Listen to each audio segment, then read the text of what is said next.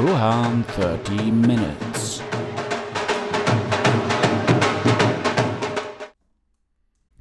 Hallo und herzlich willkommen. Mein Name ist Rohan und ihr hört Rohan 30 Minutes. Irgendwie hört sich der Podcast ja so richtig scheiße an. Ja, und auf Lesungen, das ist ja eher ein Stottern als irgendwie ein Vorlesen. Und äh, Rechtschreibung im, im, Endeffekt gar nicht vorhanden. Also wenn es die Rechtschreibprüfung nicht geben würde, dann äh, wäre ich hier total aufgeschmissen. Also Lands End ohne Ende.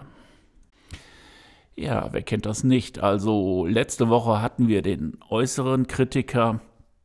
Ja, und was jetzt eben so ein bisschen scherzhaft rüberkam, aber jeder von euch sicherlich kennt, ist der inner, innere Kritiker oder auch der innere Zensor. Ja, und er kann manchmal richtig übel drauf sein und ähm, ja, auch jede Situation, die man vielleicht als freudig erlebt, irgendwo noch hinterfragen und noch ein, ja, eine kleine Spur negativen rauskehren, die er dann zu einem, äh, was weiß ich, riesigen Problem aufbläst und im Grunde genommen das alles zunichte macht. Aber woher kommt das? Warum macht man sich? Warum mache ich mich oder ihr euch selber fertig? Und ähm, ja, das wollen wir jetzt mal ein wenig beleuchten, eigentlich, woher das kommt. Und ähm, ja, wieso man das eigentlich relativ schwer abstellen kann.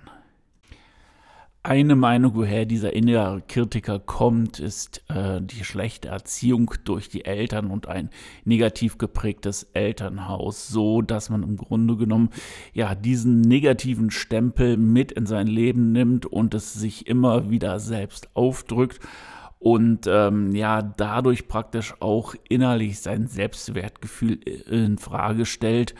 Und ähm, ja alles auch äh, ja versucht klein zu machen, auch wenn man das irgendwie wohl nicht möchte. Aber das ist immer dieser kleine Teufel, der dann einen auf der Schulter sitzt. Ob das so ist, weiß ich nicht. Ich kenne auch Leute, die ein super Elternhaus haben, aber die trotzdem an diesem Selbstzweifel leiden. Ich persönlich gehe eher davon aus, dass es ja zum Menschsein dazugehört, dass man in einem inneren Konflikt steht und versucht dadurch ähm, ja, sich selbst zu bewerten, was an sich ja nicht unbedingt schlecht ist, wenn man dann natürlich dann halt die positiven Sachen daraus zieht und besser wird. Allerdings ähm, ich weiß nicht, ob es dann halt von der Erziehung, von der Gesellschaft kommt oder hm, woher auch immer, weil dieser innere Kritiker geht ja dann eher hin, das, was man dann halt geschaffen hat, zu zerstören. Das heißt also, man zieht keinen Nutzen draus, sondern äh, zieht sich selber runter und äh, zweifelt dann halt auch an sich selber. Es kann auch sein, dass es wirklich von der Gesellschaft kommt, weil im Endeffekt der Zweite zählt in dieser Gesellschaft nichts. Man muss immer als Erster über die Ziellinie gehen, Leistung bringen, Leistung bringen, Leistung bringen, bis man irgendwo dann ja in der Ecke hängt und nicht mehr kann. Und ähm, das ist natürlich auch eine Form von Stress und wir wissen, dass Stress auch negative Gedanken hervorbringt und äh, ja, vielleicht ist es einfach so, dass die heutige Gesellschaft mit ihren Ansprüchen diesen inneren Kritiker einfach nur befeuert. Auch nur eine Meinung. Ich weiß nicht, ob ich hier als Höhlenmensch gelebt habe oder ähm, wenn man an Wiedergeburt glaubt, an Reinkarnation oder sowas, weil das werden wir nicht wissen, ob auch diejenigen, die dann irgendwann nach den äh, Dinosauriern geboren wurden, genau auch diesen inneren Kritiker hatten oder ob dann halt der Intellekt damals noch so einfach gestrickt war, dass es einfach ähm, nicht dazu gekommen ist.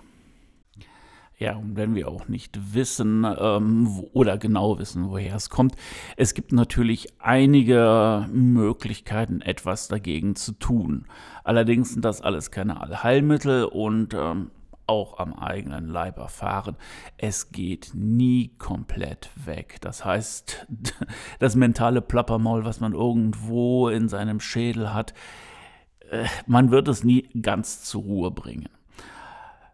Ein Weg, und das ist nämlich der verkehrte, bedeutet dann halt auch das Ganze wegzudrängen. Das heißt, ähm, ja, dann bin ich scheiße oder nee, will ich gar nicht hören oder sowas. Im Grunde genommen muss man das erstmal annehmen und sagen, okay, ist halt so und äh, es dann einfach weiterziehen.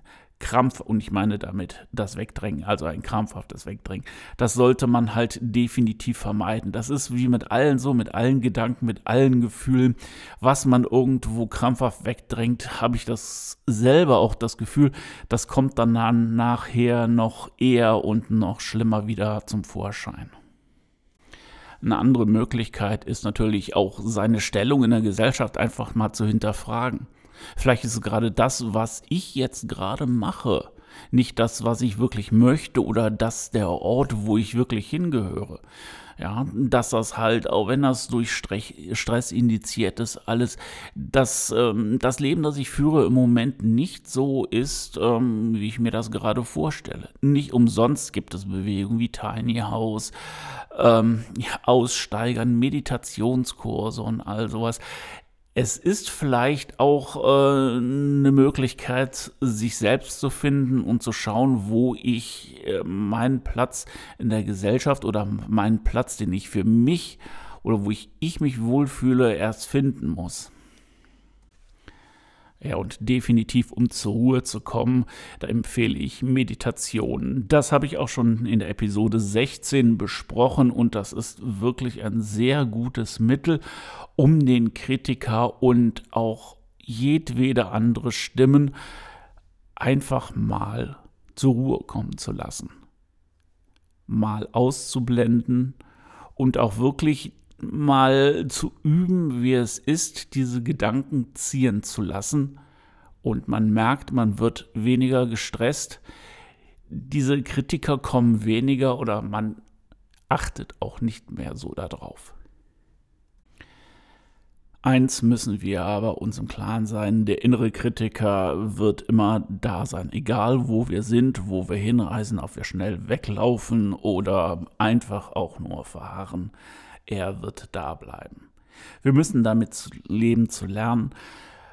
Und ähm, ja, um den äh, Bogenschlag wieder zum Kritiker in der äußeren Welt zu schaffen, sucht euch Leute, die es ehrlich mit euch meinen und auch ehrlich euch die Meinung sagen. Das ist weitaus mehr wert, als dass ihr euch selber fertig macht und ähm, die Sachen, die ihr macht, auch in Frage stellt.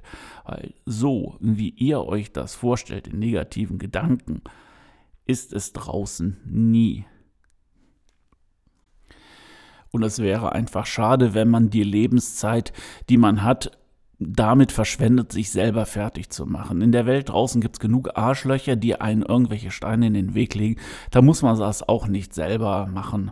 Also das, äh, ja, das erledigen schon andere für einen und da hat man noch oder da hat man viel oder zu viel halt auch mit zu tun. Liebt euch, macht das, was ihr wirklich oder wo ihr wirklich dran Spaß habt und ähm, ja, wenn ihr Spaß dran habt, dann wird es auch jeder andere draußen sehen und merken und äh, arbeitet an euch und dann wird es auch stimmen. Die Qualität, die Anerkennung, alles. Oh mein Gott, im Moment höre ich mich ehrlich so an, dass ich immer erwarte, dass irgendwo von hinten noch so ein Arm kommt, sei es der innere Kritiker oder sonst wer. Ähm, deswegen Themenwechsel.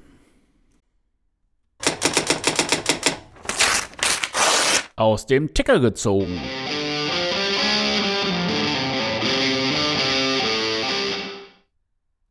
Back to Europe ist die einzigste Nachricht, die ich heute für euch habe. Und zwar Cornelia Funke wird wieder nach Europa ziehen. Die Schriftstellerin unter anderem von Tintenherz hat jetzt mittlerweile 16 Jahre in Malibu in Kalifornien gelebt und wird halt demnächst in die Toskana umsiedeln. Als Gründe nannte sie dann den Klimawandel, die absolut abartige Hitze, die es halt in Kalifornien gibt.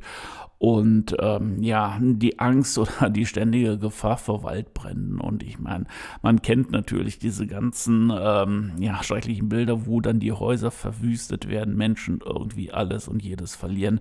Und da kann ich es ehrlich gesagt ganz gut verstehen, dass die Frau dann wieder zurück nach Europa möchte. Die Gute ist jetzt auch mittlerweile 62 Jahre alt und da kann ich auch, glaube ich, verstehen, dass man das auch mit der Hitze gar nicht mehr so haben möchte. Gerade so, wenn man dann von heiße ins klimatisierte Kalt und wieder andersrum kommt. Das ist ja auch nicht gerade sonderlich förderlich.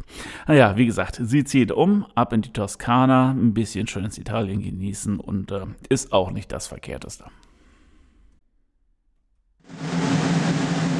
Aufschlag der Woche.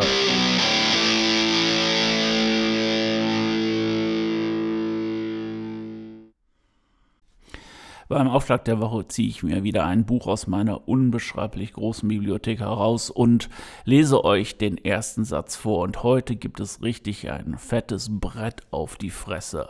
Denn Birth School, Metallica und Death von Paul Brannigan und Ian Winwood. Ein Buch, eine Biografie über die, ja, geilste, lauteste, erfolgreichste Heavy Metal Band der Welt. Paul Brannigan und Ian Winwood sind bekannte englische Musikjournalisten und haben sich die äh, ja, kalifornischen Trash-Metal-Legenden äh, einmal vorgenommen. Also neben Slayer, Megadeth und Anthrax gehören oder gehörten Metallica oder gehören immer noch, Slayer hat mittlerweile aufgehört, äh, zu den Big Four der Trash-Metal-Szene. Also die gibt es auch mittlerweile schon ewig in drei Tage. Jetzt nicht nur die Trash-Metal-Szene, sondern selbst Metallica. Die wurden im Jahre 81 gegründet und äh, ja, einige Hörer waren dann wahrscheinlich eher noch gar nicht geboren. Und ähm, ja, eins muss man den Jungs lassen, die spielen sich halt auch dermaßen den Arsch ab und die ruhen sich auch nicht auf ihrem Erfolg aus. Und äh, allein in den USA haben sie roundabout ja, fast 1200 Konzerte gespielt. Und wenn man sich das heute mal vorstellt, ist es eigentlich so Stadionkonzerte. Gut, ähm, das war jetzt auch so ein bisschen Statistik ähm, und äh, in die Linkliste, in den Shownotes packe ich euch noch eine Seite, wo ihr, wenn ihr Bock habt, noch mehr Statistiken von Metallica findet. Aber jetzt gibt es erstmal Birth, School, Metallica und Death. An der Badezimmerwand im Metallica Hauptquartier in San Rafael, Kalifornien, hängt ein Foto, auf dem die Band im Jahr 1982 zu sehen ist. Wenn ihr Bock habt, dann schaut einfach mal auf YouTube vorbei. Da findet ihr ewig viele Videos ähm, über das Hauptquartier von Metallica. Die haben dann wirklich jeden Wimpel, jede Fahne aufgehoben, die sie in die Finger kriegen konnten, zu den ganzen Hunderten von Gitarren und Schlagzeugteilen und was sie da alles rumstehen haben. Also irrsinnig. Und das war's auch wieder für heute. Die 13 Minuten sind rum. Ich hoffe, es hat euch gefallen und äh, ich würde sagen, wir sehen uns dann, ach nee, wir sehen tun wir es ja eigentlich gar nicht. Wir hören uns dann nächsten Donnerstag wieder. Wirklich, wenn es euch gefallen hat, dann lasst ein Abo da, wenn ihr es nicht schon getan habt und äh, erzählt es jedem, wenn es euch gefallen hat. Und ähm, man hört sich. Ahoi, euer One. Ruham 30 Minutes.